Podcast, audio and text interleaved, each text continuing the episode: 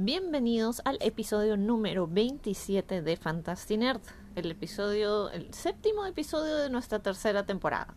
Cada temporada tiene 10 episodios y el último episodio del año. En este episodio quise, de hecho quise hablar varias cosas. Primero, prometí que iba a hablar sobre The Rise of the Skywalker y de ahí me dije a mí misma, ¿sabes qué? No. Y de ahí, bueno, en algún momento voy a hablar de esa película, pero no en este último episodio del año. Quiero terminar el año como que con cosas súper, súper chéveres y súper buenas y súper bacanes. Eh, bueno, entonces decidí, este último episodio, pensé, ah, ya sé, quiero hablar de The Witcher. Y de ahí pensé, pero también quiero hablar de Watch, de The Watchmen, de Watchmen. Me estoy confundiendo con los nombres. Y de ahí dije, pero también hace tiempo quiero hablar de Euforia y me dije a mí misma, ¿qué tienen en común estas tres series? Y yo dije, ¿qué han salido este año? y que son series que realmente no podía esperar a ver el siguiente episodio. Son de esas series, para mí, que era, necesito ver el siguiente episodio. Euphoria y Watchmen han sido semanales. Entonces era toda esa espera de, de, de la semana completa que no tenemos hace tiempo porque estamos acostumbrados a hacer binge watch. Y de ahí tenemos a The Witcher, que salió hace relativamente poco, el 12 o el 20, no estoy segura. Y me la vi en un fin de semana. Sin querer, no podría ser sin querer queriendo, porque en verdad como que no, no lo tenía planeado, pero tan solo un episodio era bueno. Y de ahí me enganchaba con el siguiente y me enganchaba con el siguiente episodio y con el siguiente y de nada ya me terminé la serie. Entonces es, es, de esas adicciones de series de, de streaming o de TV, no sé cómo podríamos llamarlas, que hace tiempo creo no tenía. Probablemente esté haciendo floro y ya y habla de una serie que me encanta así usual, usualmente. Pero no, estas, estas tres series me han encantado muchísimo este año y son series que realmente me veo viéndolas por una segunda vez. The Witcher, ya empecé a verla por una segunda vez y increíble. Pero bueno, de estas series, de las tres, no voy a hablar muchísimo sobre cada una de ellas porque es un episodio donde voy a estar hablando de las tres y voy a estar hablando de puntos generales de las tres series sin spoilers porque lo que yo quiero es que ustedes se animen a ver estas series. Son series entre sí muy distintas. Tenemos Watchmen, que no es una adaptación per se, es una continuación de una novela gráfica. Luego tenemos a The Witcher, que es una adaptación de libros. Y tenemos Euphoria, que es un programa original no es adaptación de nada y no está basado en ningún otro proyecto que ya conozcamos. Eh, entonces, empecemos por orden cronológico. Euforia. Euforia es una serie, eh, creo que está escrita por alguien Levy. Ahorita no me acuerdo y mi internet no está como que digamos funcionando súper bacán. Pero es una serie protagonizada por Zendaya, que obviamente ustedes supongo han visto los pósters por todos lados. Y también hablé de la serie en el podcast SMAC, el Stream Mató al Cable, de Ricardo y Enrique, de, de Y a ver. Euforia es una serie de drama adolescente creada por Sam Levinson, basada eh, loosely based, ¿en qué se puede traducir? Eh, based es como que, bueno, está basada, pero como que está un poquito, un poquito basada en una miniserie israelí del, mismo nombre. Hmm. La serie se estrenó en junio y déjenme decirles que bueno, no sé si ustedes llegaron a ver alguna serie de Skins, esta serie de, de Inglaterra, donde por ejemplo en la primera generación, porque eran dos temporadas por generación, en un grupo de chicos, Eh, salía el que hizo de... eh, ¿Cómo se llama? De Gendry Baratheon. Salía el que hizo de Bestia en las X-Men. Eh, salió la que hizo de Effie Stoneham, que ahora es... Pucha, ¿en qué ha salido? Ha salido en, Maze Runner y ha salido en otras más. Eh, salió también la que hizo de otra chica, no me acuerdo su nombre. En Game of Thrones. Salió. ¿Qué, qué más salió? No me acuerdo, salió un montón de gente ahí. Ah, salió.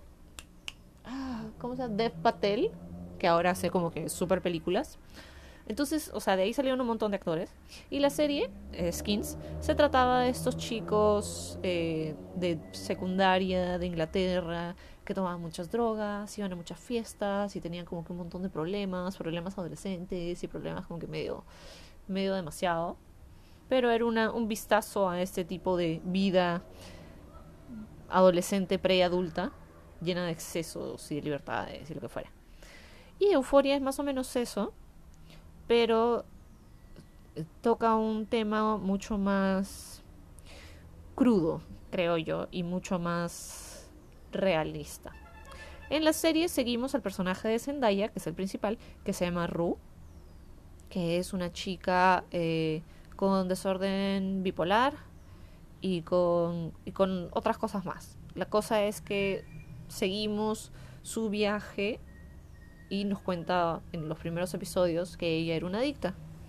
Y nos va explicando de esta adicción, por qué se da, qué era lo que pasaba en su vida, qué es lo que encontró en la adicción, todos estos eh, problemas que tenía, cómo se sienten, etcétera, etcétera. Aparte de ella, tenemos a un cast bastante bueno. Tenemos a Hunter Schafer, que hace de Jules, que es una adolescente trans, que también tiene sus propios problemas, sus propias decisiones, todo. ¿no? Tiene su, propia, su propio hilo de historia, tiene su propia historia. De ahí tenemos a Kat, que está interpretada por Barbie Ferreira, que es una actriz brasilera. Tenemos a Maddie Carrie, no me acuerdo sus nombres. La cosa es que tienes un cast de adolescentes bien diverso. No solo en el tema de eh, razas, eh, géneros, tipos de cuerpos, sino sobre todo en las historias que cada uno presenta. Tienes eh, historias de por qué, por qué el personaje es así, por qué tiene esa actitud, por qué tiene esa visión ante la vida, eh, el porqué de sus problemas, por qué reaccionan ante, ciertos problemas de esa manera, por qué tienen ese tipo de, mm, de vista hacia la vida o ese tipo de, de cosas. Es, es bastante interesante de, por el hecho de que te hace interesarte en todos los personajes. Y tienes personajes como que, digamos, eh, que no deberían caerte bien, pero por los que encuentras simpatía una vez que llegas al episodio que está centrado en ellos y te explican por qué estos personajes son así, de dónde vienen y cuál es su vistazo hacia la vida. Porque además tenemos que entender que este es un vistazo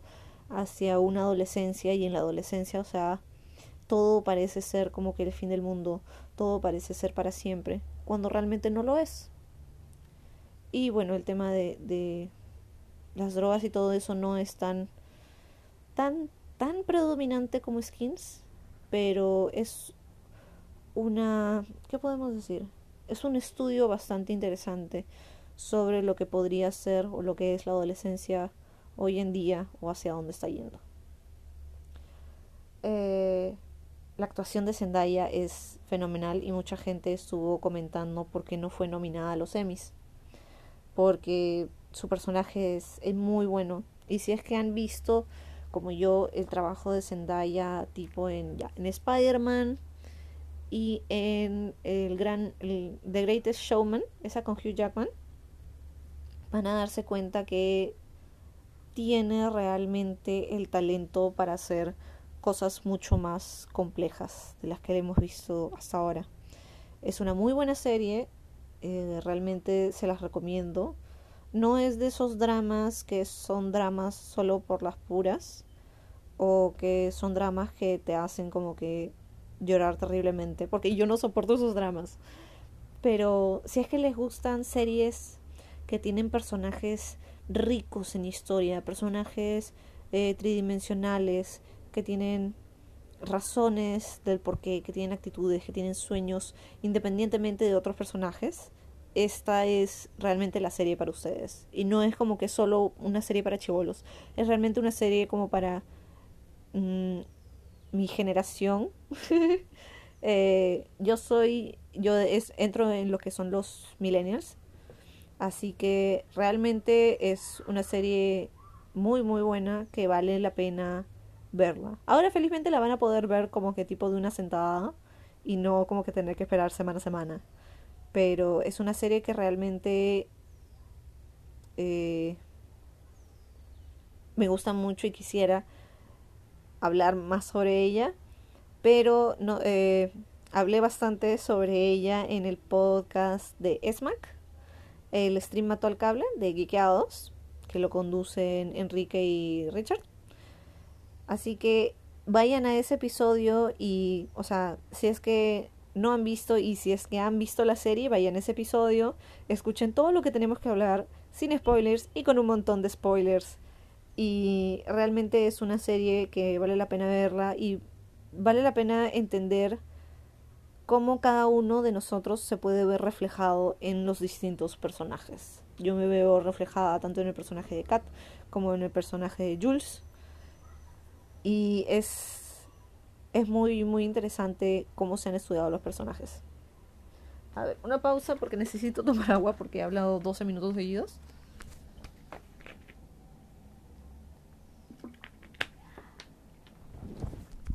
Y ahora pasemos a la segunda serie cronológica que es Watchmen. Cuando se anunció que iba a haber una serie de Watchmen, muchos con justa razón pensamos que, ah, van a ser una adaptación más de la novela gráfica. ¿No? Ya hemos, muchos de nosotros supongo hemos visto la película de Zack Snyder, que es como que eh, es una buena película. O sea, es una película visualmente increíble, muy muy buena. Es muy pegada eh, visualmente a la novela gráfica. No he leído todavía la novela gráfica, así que realmente pueden ponerle dislike a esto. Pero la serie por sí sola sigue siendo una serie increíble. ¿Necesitan leer la novela gráfica para entender la serie? No realmente. ¿Necesitan haber visto la película de Zack Snyder para entender la serie? No.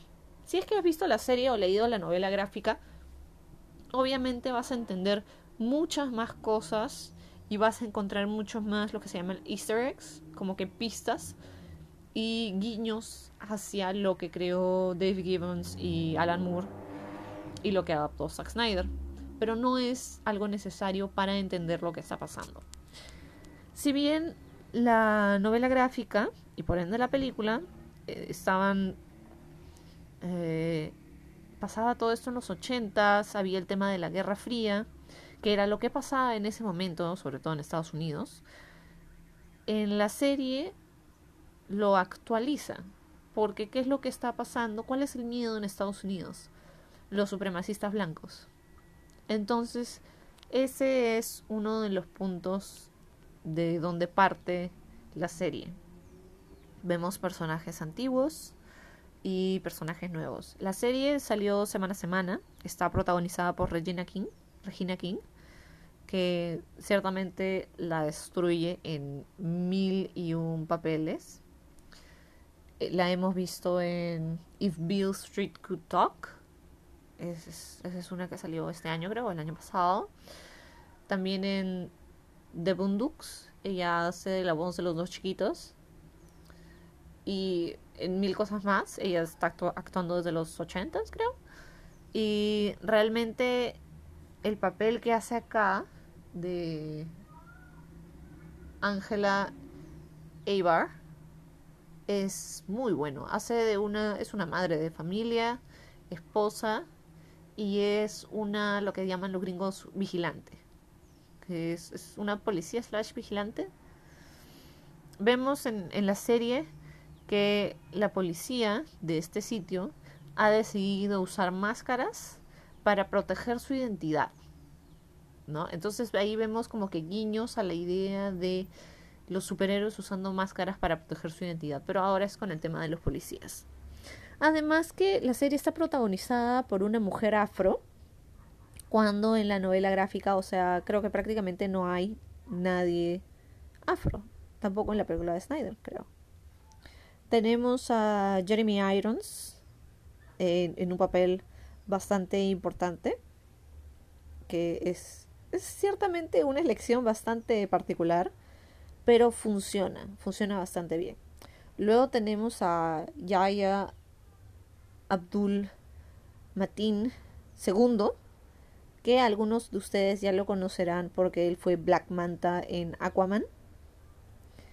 Y su papel es, es del esposo de nuestra protagonista, de Angela Aber, quien, uh, Regina King.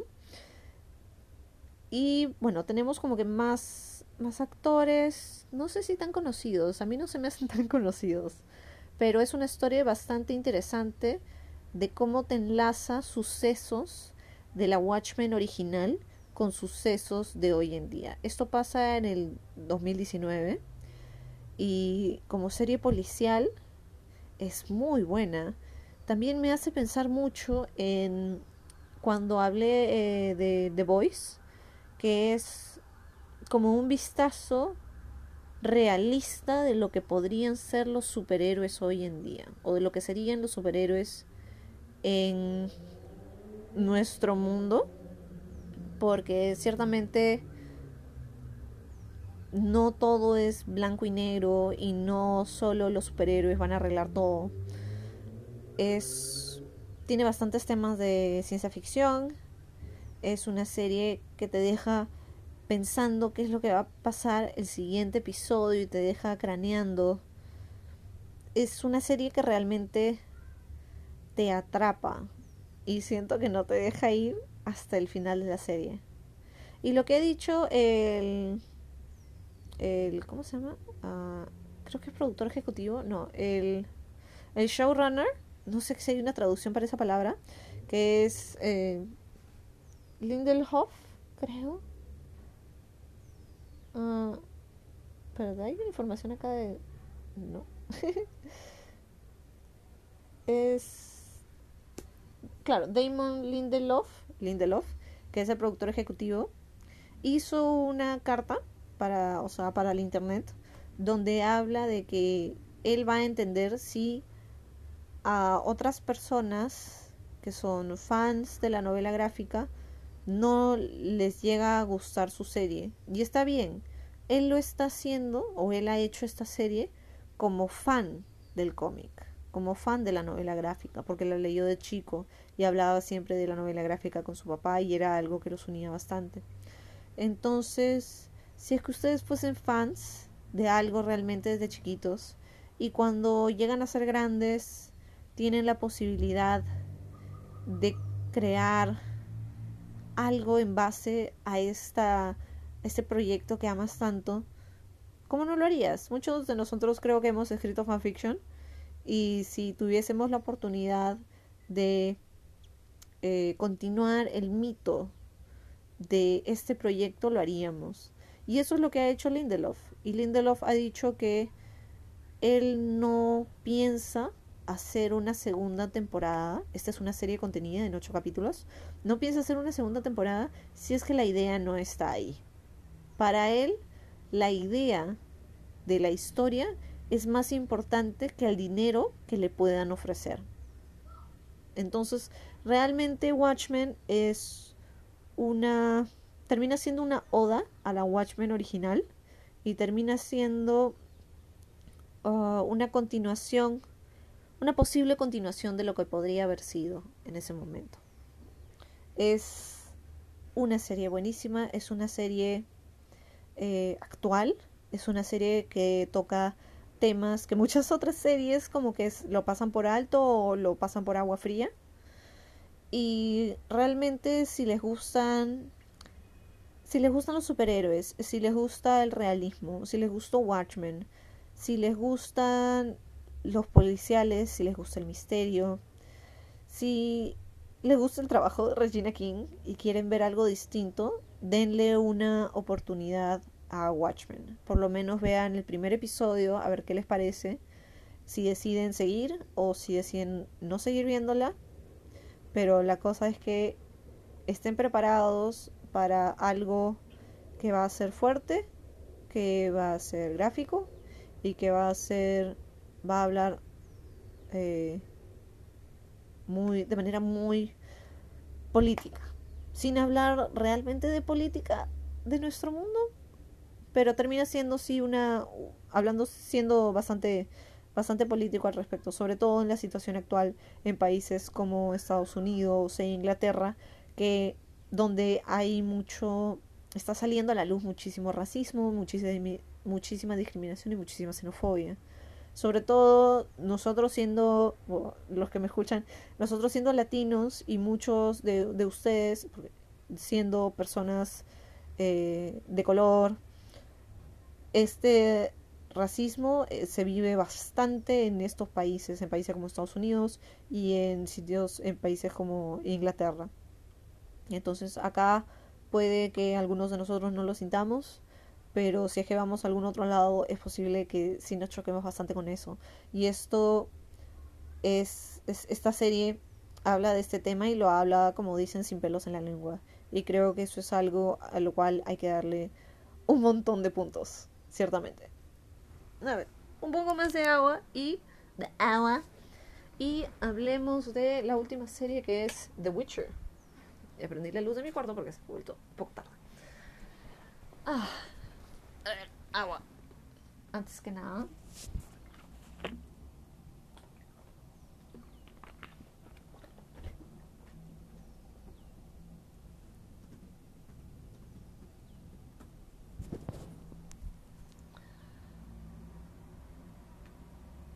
Uh, a ver, The Witcher, para tener la información, Netflix. The Witcher es una serie original de Netflix pero no quiere decir que sea original en el hecho de que es original, sino, no sé, la está haciendo Netflix nomás. No sé por qué le ponen serie original. Pero es, es una serie original. Cayeron todos los episodios de una. Y, wow. O sea, yo vi los trailers y dije, quiero ver esto porque es fantasía, eh, tiene magia, tiene espadas, eh, al parecer tiene un poco de romance. Y es como que, a mí véndeme eso y yo no quiero nada más. Quiero espadas, quiero violencia, quiero romance. Eso es lo que cualquier chica puede querer. Monstruos, romance, violencia. A ver. The Witcher es una serie de fantasías, drama, creada por Lauren Schmidt Rich para Netflix.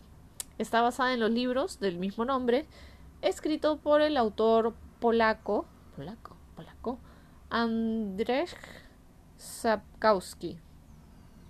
Para que vean. No he leído los libros todavía, realmente quiero leer los libros ahora, y no he jugado el videojuego. De lo que sé, puedo decirles que el videojuego es una continuación de los libros y la serie es una adaptación de los libros. La serie, los primeros ocho episodios y ocho episodios, eh, cuentan los, las, las aventuras de Geralt of Rivia, Geralt de Rivia, eh, protagonizado por Henry Cavill, en los libros que, o en las historias que son las precuelas de los libros de The Witcher. The Witcher. Ah, altera un poco las líneas de tiempo del libro, pero lo hace de tal manera que tienes una serie que tiene lógica de principio a fin. Juega bastante con las líneas de tiempo, eso me encanta. Y es como que podría ser un spoiler para mí, pero fácil no para ustedes, así que se los tengo que contar. Eh, tienes tres personajes principales que los vas viendo a lo largo de la serie, vas viendo sus historias, donde comienzan, bueno, no tanto donde comienzan, sino los ves desde cierto punto y cómo avanzan y por qué son como son. Entonces se toma el tiempo para trabajarte los personajes, para que los entiendas y para que te interesen sus vidas, creo que podría decirlo. Bueno, como uno tenemos a Geralt of Rivia, protagonizado por Henry Cavill. Eh, Geralt es The Witcher, es el Witcher, que son una especie de cazadores de monstruos que han sido mutados adrede para que sean mejores cazadores de monstruos. Pero la sociedad como que los ve como el otro, entre comillas, y como que, No lo quiero, ¡ah, qué miedo! Pero necesito que mates a ese monstruo por mí. Pero ¡ah, qué miedo! No te quiero cerca ese tipo de, este tipo de actitud, ¿no? Eh, luego tenemos a Jennifer of Bangerberg. A Jennifer de Banger... ¿Cómo se llama? Jennifer of Bangerberg, que es una hechicera, que está caracterizada por Anya Chalotra, que es una actriz inglesa de más que nada de teatro. Ella es si mal no me equivoco, es parte hindú. Si es que no me equivoco, puede que me esté equivocando. Estoy abriendo Wikipedia, pero no quiere cargar. A ver, sí. Ah, sí, eh, la actriz es de una familia inglesa india. Así que entre los protagonistas tenemos a una mujer de color. Eh, luego tenemos a Cirila, Siri, que está protagonizada por Freya Alan, que no realmente no sé en qué ha actuado antes, tiene una cara bien extraña, que es la princesa de Sintra. Entonces estos son nuestros tres personajes principales. En el afiche pueden verlos. Hay una serie de afiches que dicen que eh, para Cirila dice creada por profecía. Para Gerald dice creado por miedo. Y para eh, Jennifer dice creado por poder. Entonces estos son nuestros tres protagonistas. De Cirila y de Jennifer vamos a ver sus historias desde un comienzo. Y de Geralt vamos a ver su historia desde cierto punto en adelante. Y nos van a dar ciertos pedacitos sobre su historia de antes de donde lo hemos visto. Es obviamente vamos a tener comparaciones con Juego de Tronos, porque es una serie que, si bien en la primera temporada no lo toca mucho, eh, un amigo que sí ha leído los libros y los ha leído en polaco, eh, me dice que realmente es una serie de libros que tocan mucho la política de este mundo que se llama el continente. Tocan mucho la política de este rey con este rey, este rey quiere agarrarse este terreno, quiere este poder, quién quiere más poder y todas esas eh, complicaciones que vienen con los reinos y los movimientos políticos. Y por ejemplo los hechiceros son una especie de uh, advisors son una especie de, gente que le dice al rey, ah, sí, deberías hacer esto. No, fácil no deberías hacer esto, ¿no? Entonces están ahí para darle consejo al rey. Son como con consejeros, una cosa así. Eh, ¿Qué más? La acción. ¡Oh! La acción de esta serie. Oh, por Dios. Oh, por Dios, qué rica acción. Creo que de acción en el podcast antes he hablado sobre eh, mi amor de con películas de acción en el episodio donde hablo de Wu Assassins. Y Wu Assassins lo que tiene es buena edición y muy buena coreografía de peleas. Porque también tienes, tienes gente que ha trabajado en las películas de The Raid, que son mecas del cine de acción, sobre todo, o sea, y es un cine que viene de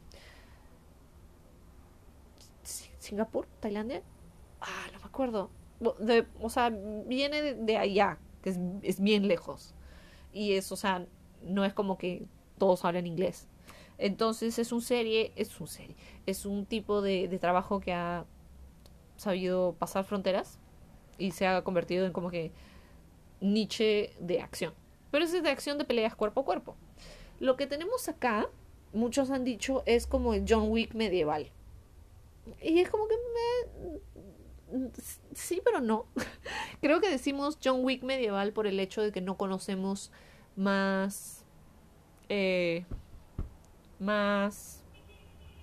Mm, películas con tan buena acción porque realmente cada una destaca en su tipo de acción. Hugo Assassins destaca en pelea cuerpo a cuerpo. John Wick destaca en la mezcla de pelea cuerpo a cuerpo y armas, eh, armas automáticas, semiautomáticas, o sea, pistolas.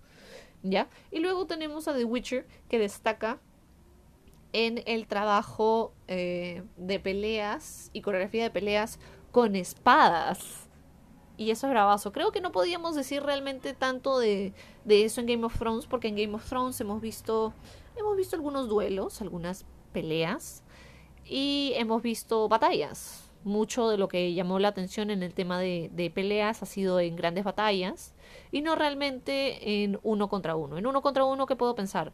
En la montaña versus... Eh, ay, ¿Cómo se llamaba? Versus Pedro Pascal.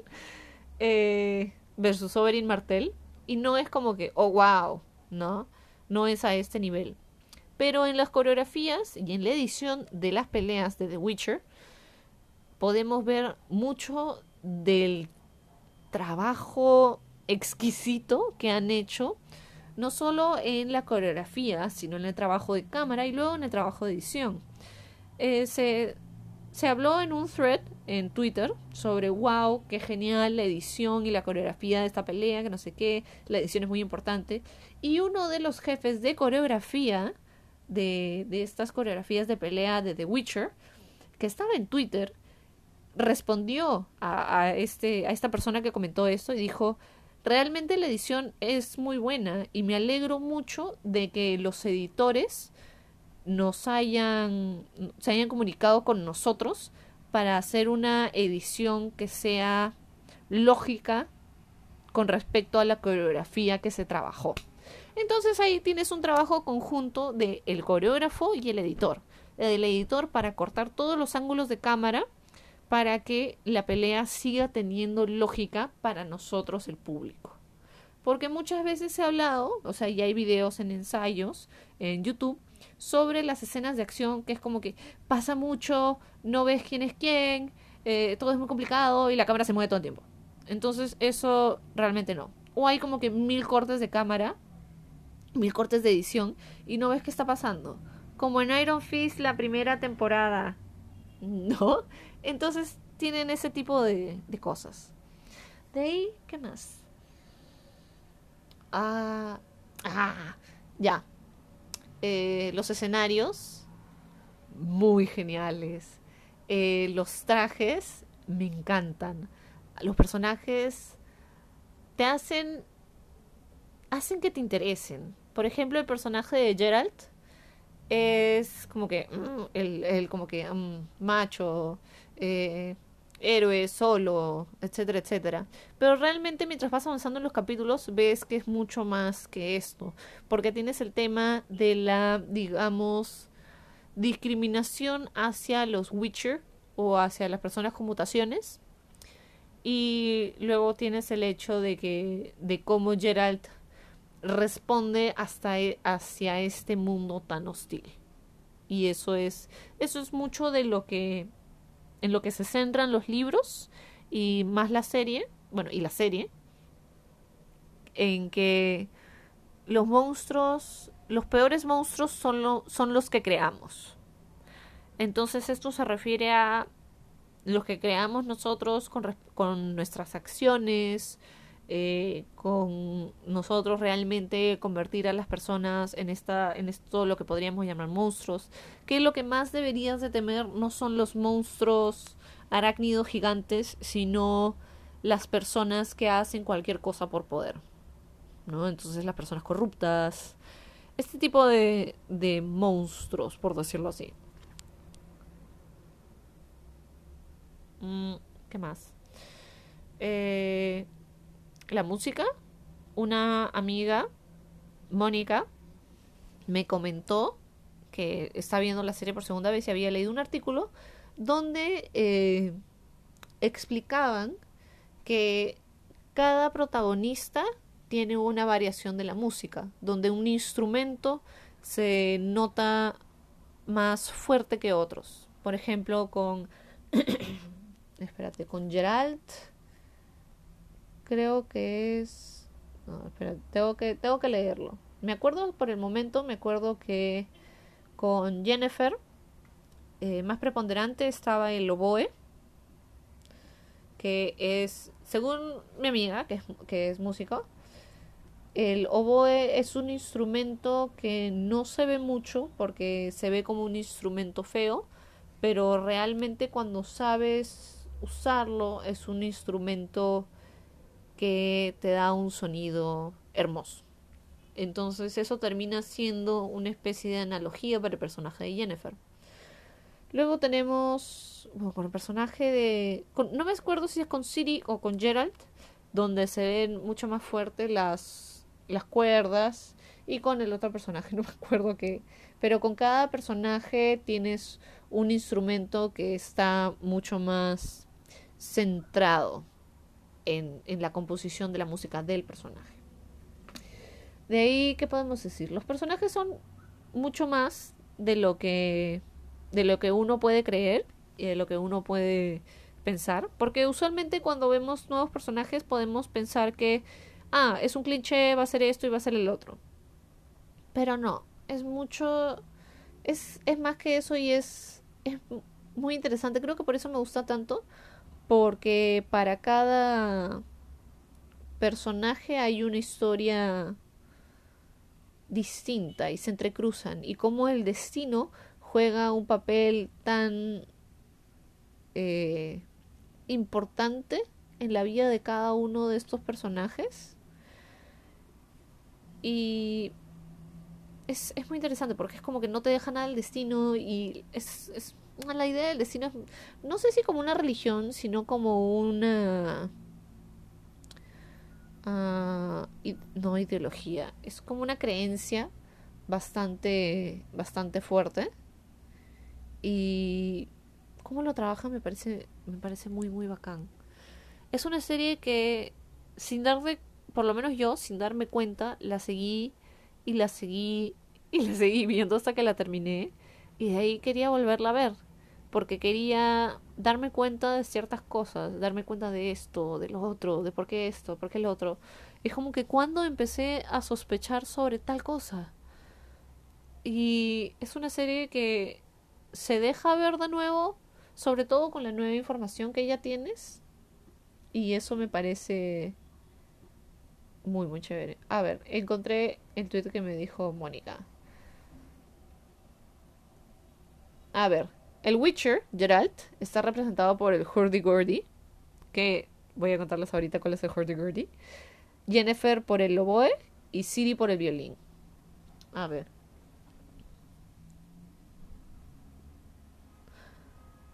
el hurdy-gurdy, yo me acuerdo de haberlo escuchado por primera vez en el canal de Bear McGreevy,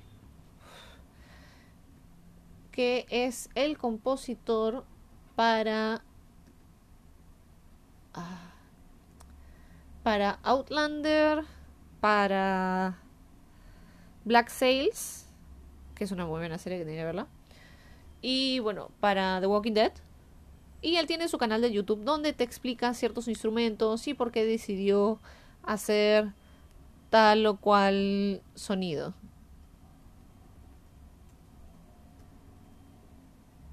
A ver. Ah. Hurdy Gurdy. Y tiene un episodio sobre eh, la canción de, de Black Sails, donde tocan el Hurdy Gurdy, que es como que súper chistoso. Y no sé, voy a, voy a ponerles un video un ratito. Para que escuchen el video, por favor. A ver si es que carga. Pero es un instrumento bastante específico y bastante extraño, por decirlo así. Se, escucha un malazo. My score for Black Sails uses a number of unusual instruments, but without question, the most iconic and important one for this score is the hurdy-gurdy. I wanted to use it in Black Sails because there existed hurdy-gurdies in 1715. However, I had no idea at the time that I was getting started that the hurdy-gurdy would be so incredibly useful. In the early stages working with showrunner John Steinberg, we spent a lot of time figuring out what the sounds are going to be. Básicamente está hablando de que quería usar un instrumento que estuviese que existiera en esa época y quería algo como que único. Entonces se dan cuenta que el hurdy-gurdy existía en esa época de los piratas y toda la vaina y luego decidieron como que meter el hurdy-gurdy en la música de Black Sails. Y terminó siendo como que algo súper icónico para el tema de Black Sails. Que cuando recién abre la serie y ves esa canción de introducción, es lo primero que suena. Y es algo bastante distintivo. Y si es que van a ver The Witcher, acuérdense de Hurdy Urdy.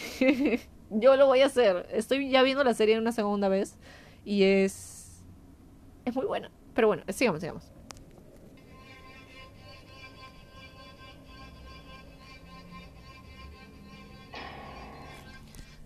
Entonces esta cosa medio rara, no sé si se llegó a escuchar ese hurdy gurdy, pero bueno. A ver, continuemos. La historia en general de The Witcher. Me encantó y es como una introducción hacia la segunda temporada. La segunda temporada ya ha sido aprobada, creo, por Netflix. Ya hay rumores de una tercera temporada. Eh... Ah, es una muy buena serie. es que tienes eh, los personajes, la música, el, el vestuario, la historia, es algo que te deja queriendo más. Y bueno, al principio la historia de o las historias que vemos a en las que vemos a Geralt, porque es como que ah, episodio semanal, ¿no? Entonces, como que sigue a Geralt en la aventura de esta semana. Es, es una cosa así como que, ah, ahora destruye este monstruo y ahora destruye este otro. Pero en cada episodio también van pasando cosas que se terminan enlazando entre sí para la historia que vemos como que al final de temporada que debemos construirse frente a nuestros ojos. Al principio es, hey, pero ¿por qué esto? ¿Pero por qué el otro? Y de ahí es como que ah, todo tiene sentido ahora. Ah, no me había dado cuenta de eso. Entonces es una de esas series que si les gustó Juego de Tronos o o sea, es muy posible que les guste esto. Además, hay que tener en cuenta que eh, la showrunner, Lauren Hiswich, eh, es, o sea, la showrunner es mujer.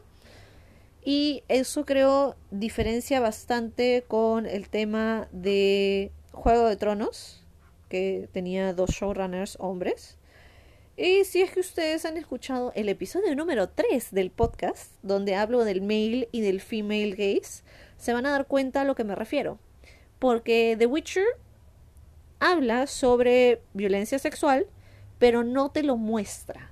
Y eso es, creo, bastante importante recalcar porque supongo que algunas eh, personas que han visto Juego de Tronos como que veían y es como que súper, wow, súper chévere, pero de ahí sale una... Sale, salen escenas de violencia sexual y como que te la baja, o sea, o sea, no terminas como que pasándola tan chévere porque es algo bastante real para muchísimas personas y para muchísimas mujeres actualmente y no es algo que haya sido exactamente necesario para continuar con la historia, ¿no? Entonces, en The Witcher se habla del tema, o sea, no te lo, no te lo ignoran porque es parte de lo que sucede en este mundo, es parte de la historia en sí, pero no te lo muestran gráficamente. Y eso creo es algo muy bueno. Además, por ahí eh, escuché comentarios sobre cómo hay mucho el female gaze, ¿no? Sobre todo teniendo a Henry Cavill como protagonista. Y quiero decir que primero no me di cuenta Ya, y segundo, ahora pensándolo mejor, creo que es un... ¿Cómo podemos decirlo? Hay un balance entre el female y el male gaze. O sea, hay desnudos por ambas partes. Más, creo que porcentualmente más de mujeres. pero no por mucho. Hay desnudos por ambas partes, pero no se le llega a objetivizar a los personajes femeninos. Es algo que hace incómodos a los protagonistas y todo eso, pero no es algo en que objetiviza al personaje. Lo mismo con Kabil. O sea, está así, está así, eh, semidesnudo, y, o sea, es algo mmm, que puede encontrarse una analogía en lo que está sucediendo en ese momento, porque es una termina siendo una escena donde el personaje está vulnerable, si bien no vulnerable porque sigue siendo un brother de dos metros que es gigante y es un Witcher y es como que súper poderoso, pero eh, viene a ser vulnerable en el hecho de eh, emocionalmente. Y eso es algo que vemos también con otros personajes. Mm, no, con ese personaje. Bueno, también con otro personaje.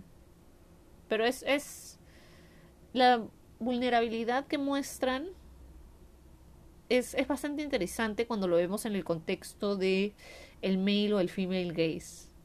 Porque no son personajes que se esconden de sus emociones o se esconden eh, se esconden entre sí, entre estos personajes, sino que terminan siendo vulnerables. Y me parece bastante interesante. No llegan a ser como que completamente sexualizados solo porque sí. No, no es como esa escena.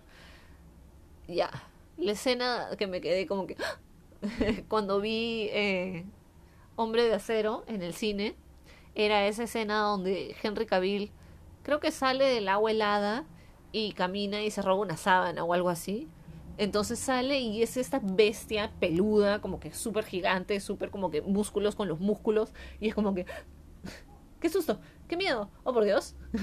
Entonces, esa escena sí fue como que súper gratis para las mujeres. Y hubo también otra escena en esa película donde ves como que en primer plano el, el trasero de Henry Cavill. Y es como que, obviamente me lo acuerdo, porque es como que... Pero en esta serie no hay eso. No hay algo que a mujeres les vaya a sentir como que súper incómodo porque es como que no es una película tipo de Michael Bay que se queda como que filmando los traseros por 15 minutos y tampoco es como que una escena de uh, no sé, no es una escena donde, no es ya, no es Magic Mike donde también te quedas como que en el torso de Henry Cavill por media hora.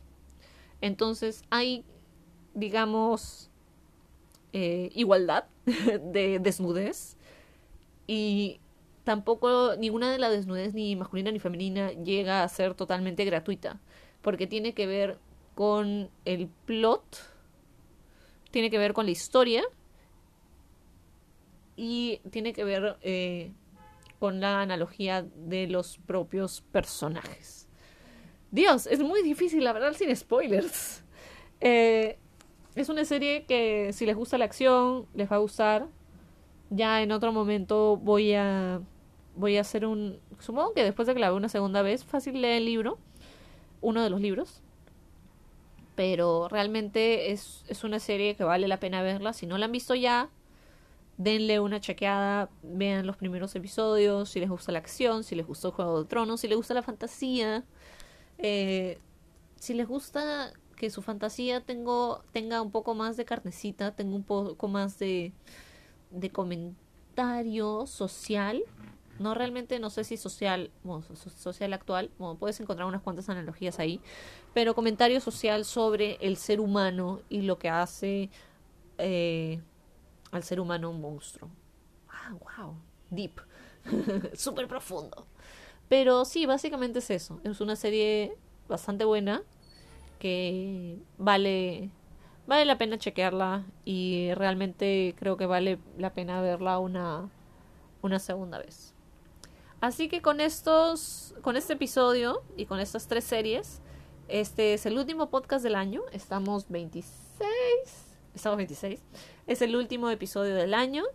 Ha sido un año, ha sido un año duro, pero ha sido un año productivo para el podcast. El podcast eh, cumple un año porque justo lo hice antes de, de terminar el 2018. Y quiero agradecerles a todos ustedes. Eh, escucha, radio escuchas, podcast escuchas, que han seguido escuchando el podcast, así sea de ratito en ratito.